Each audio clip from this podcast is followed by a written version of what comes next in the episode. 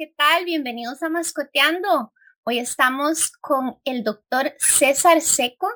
Él es veterinario, él es el dueño, bueno, uno de los dueños de Pet Lounge.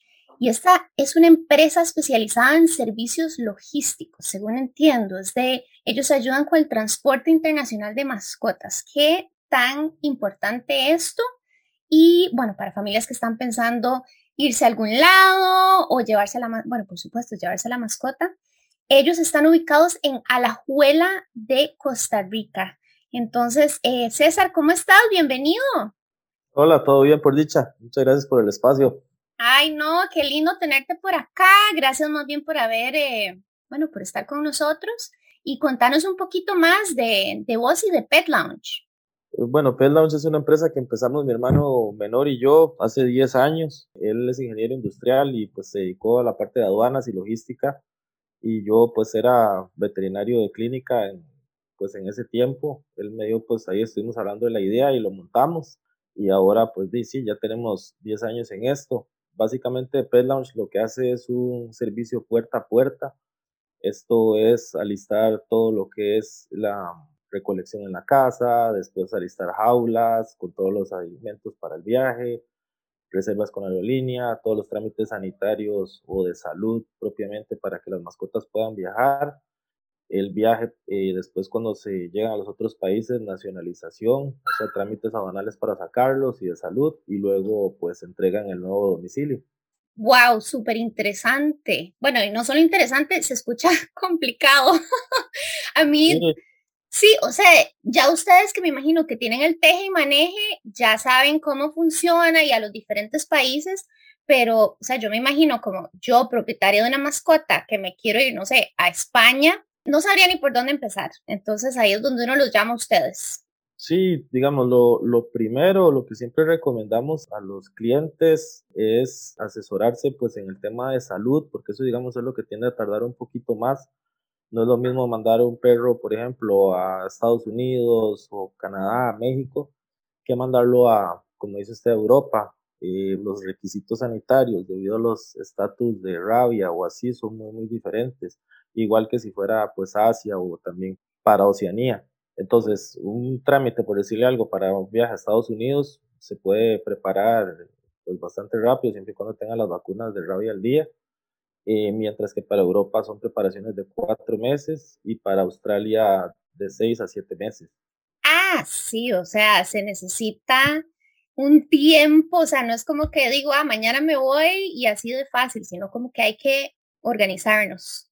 Sí, nos pasa mucho eso, pero como le digo, o sea, lo principal este, es tratar como de hacer las cosas con, tiempo. La, siempre pues a veces tendemos a dejar las cosas de último momento, pero pues sí, preparar esas partes, porque lo de salud es lo que tiende a, tardar y demás.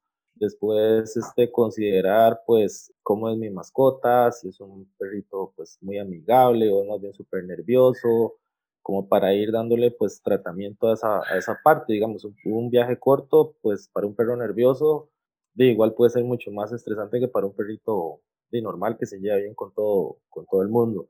Entonces, pues para irlo preparando con el tema de la jaula, que se vaya acostumbrando, que lo vea como un lugar seguro, no como algo que simplemente vamos a meterlo ahí y decirle viaje mañana, porque es, es, es un proceso que sería pues, muy estresante para, para ellos y al final lo más importante es que estén tranquilos y que viajen lo más seguro posible. Ay, qué lindo. O sea, ustedes trabajan con el país de destino, con el propietario y con la mascota previo al transporte.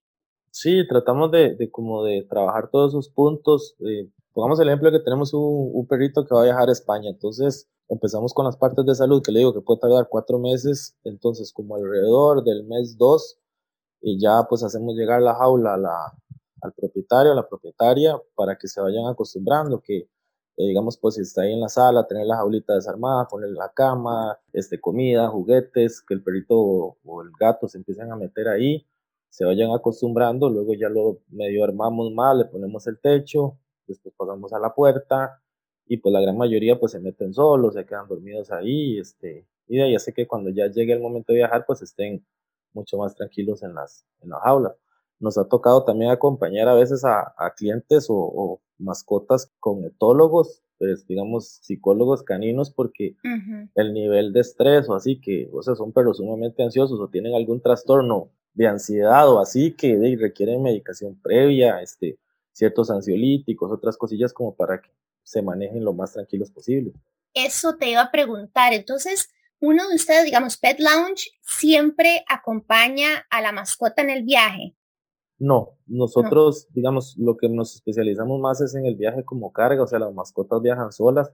Nosotros los acompañamos hasta toda la parte de seguridad o entrega a la aerolínea, que es cuando pues el personal de seguridad revisa que la jaula no tenga materiales peligrosos, que la mascota no tenga heridas, otras cosas, y ya entonces nosotros los entregamos, pasan a custodia de la aerolínea y luego cuando ya sea el tema de aduanas en el país destino, entonces ya ya sea la gente con el que trabajemos allá o el propietario lo recibe al, a la mascotita. Ah, ok. Sin embargo, digamos, hay mucho tabú en ese tema de cómo viajan las mascotas. Siempre pues ahí dicen, es que me contó mi prima que van a ir brincando con las maletas o que igual quiero ponerle un suéter porque si no se, se va a ir en el frío de la panza del avión y eso, y eso no, no es para nada cierto porque ellos van en un área especial, van con luz, van con oxígeno, van con temperatura regulada y van con un embalaje que evita que la jaula se, se mueva de un lado a otro. Ah, me encanta que digas eso porque sí, yo misma he escuchado que siempre, ¿verdad? Que mi prima me dijo que la amiga de mi prima, y sí, hablando sobre eso, es que como tratan las maletas, así tratarían a mi mascota. Entonces, es importante que recalques eso para que los dueños de mascotas se sientan un poquito más tranquilos a la hora de enviar a su mascota sin pensar de que va a ir ahí como una maleta más Sí, no, no, no, jamás. Y además es un tema de que pues ya las mismas aerolíneas y el personal eh, de, de las mismas está mucho más capacitado en el manejo de mascotas porque es cada vez más frecuente. Claro. Aparte de que las mismas aerolíneas pues tratan de evitar cualquier inconveniente con algún cliente y eso para eventualmente una demanda o esas cosas. Entonces sí ellos sí les dan pues todos los cuidados del, del mundo. Claro, ok, claro, entiendo. Y decime una cosita, entonces, ¿qué asuntos tenemos que considerar antes de viajar con una mascota? Bueno, me estabas diciendo el tiempo, el tiempo es importante. O sea, empezar a planear esto con anticipación. Me dijiste que también influye, digamos, la raza o la tendencia de la mascota, si es más nerviosa, etcétera.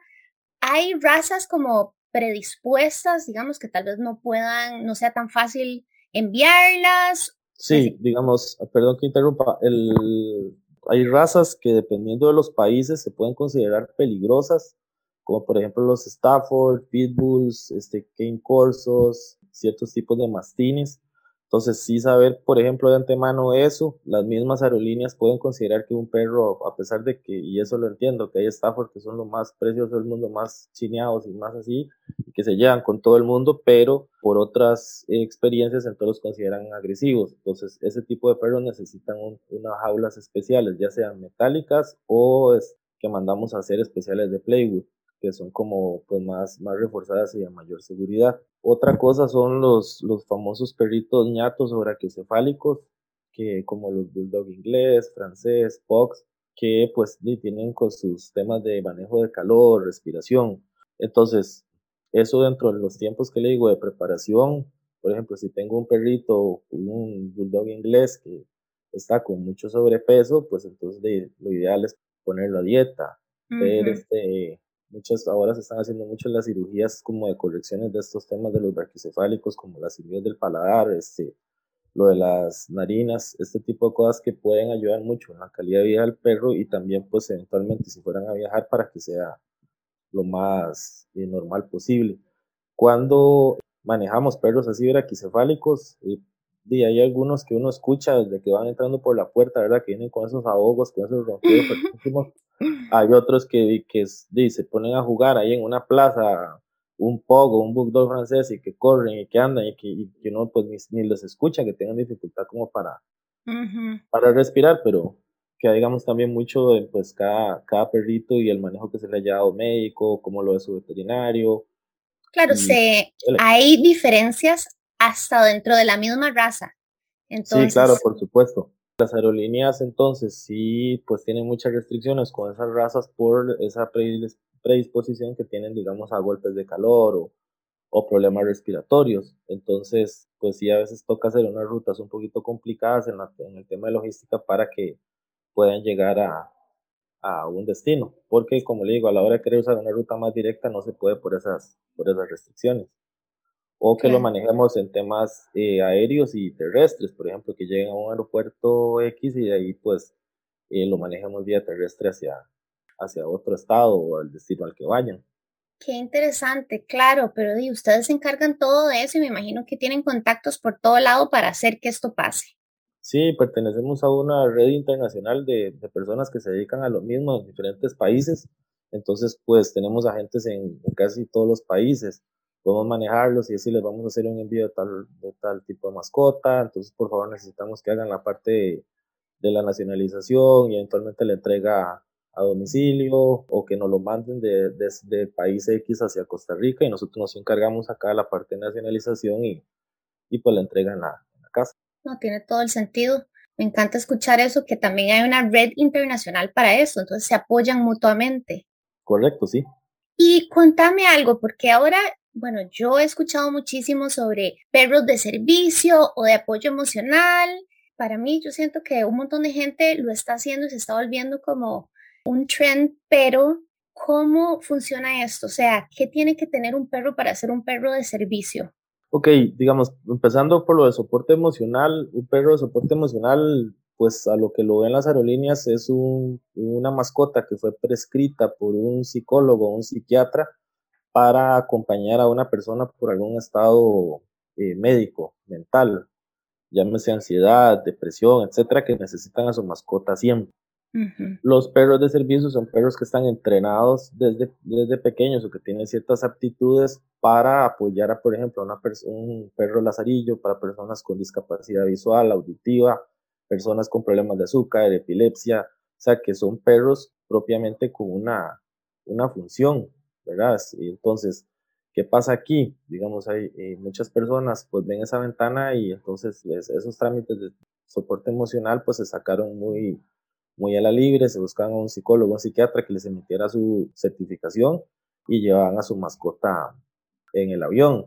Entonces, el problema ahí más que nada es que pues, muchos perros eran como pues tal vez ahí agresivos o que estaban súper nerviosos, pasaban ladrando todo el viaje o digo, habían ciertos accidentes con otros pasajeros y así porque, sí, porque no son perros que están, que tienen algún entrenamiento o son aptos para esas, esas cosas. Las aerolíneas lo que optaron fue por eh, quitar eso y permitir solo los perros de servicio que ya son pues perros certificados para, para eso. Ok, ok. Entonces ya ahora los perros de soporte emocional ya no están permitidos o solo en casos específicos. Sí son permitidos en algunas aerolíneas, sin embargo no tanto como antes. Entonces, pues si alguna persona tiene una certificación de este tipo, entonces sí sería bueno confirmarlo con la aerolínea que los permiten o no mientras están haciendo sus preparativos de viaje. Perfecto. Y entonces, aquí como para ir cerrando y concluyendo, si yo quiero viajar, eh, ¿cuáles serían como las principales cositas que me dirías antes de, viajar? Bueno, contactarlos ustedes con tiempo. Sí, pues contactarnos con, tiempo, o sea, si tenemos planes de viaje, entonces lo antes posible es empezar a, a ver esas cosas, como les decía, los temas de salud, que todos nuestros perritos estén o gatos estén con sus vacunas al día, no dejar eso de último momento, puesto que también esas, esas vacunas pues, tienen que tener un periodo de, de, aplicación antes del viaje o así. Entonces, si están al día con las vacunas, entonces pues no, no hay esperas y, y con eso entonces el viaje es como mucho más, más sencillo. Igual si van a viajar como equipajes, si son perros que los pueden llevar junto con ellos en el momento del, del transporte y solo necesitan las, las certificaciones de salud, pues igual nosotros les, les ayudamos pero siempre es importante saber esto de a qué país voy y qué me van a pedir a la hora de ingresar. Perfecto, perfecto.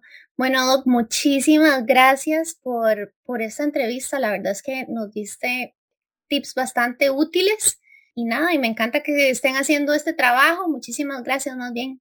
No, hombre, sí, me encanta. La verdad que estuve trabajando en clínica muchos años y pues eso estar tratando así con, con perritos que venían enfermos y todo, con ahora que casi todos son sanitos y que quieren ahí ir a su nuevo, a su nuevo hogar y que uno le puede chinear perritos ajenos, es como lo mejor del mundo ahorita. Ay, qué divino, no, claro, y di, qué importancia que también es otra rama de la veterinaria, por si tenemos escuchas que en un futuro quieren estudiar veterinaria, que sepan que hay diferentes ramas, que no se encasilla únicamente en clínica o mayores, hay muchas cosas por hacer. No, hombre, claro. Entonces ahí lo que les puedo ayudar con muchísimo gusto y siempre dispuesto. Ay, bueno, César, muchísimas gracias y nos vemos en la próxima. Bueno, con gusto, hasta luego. Chao. Thank you.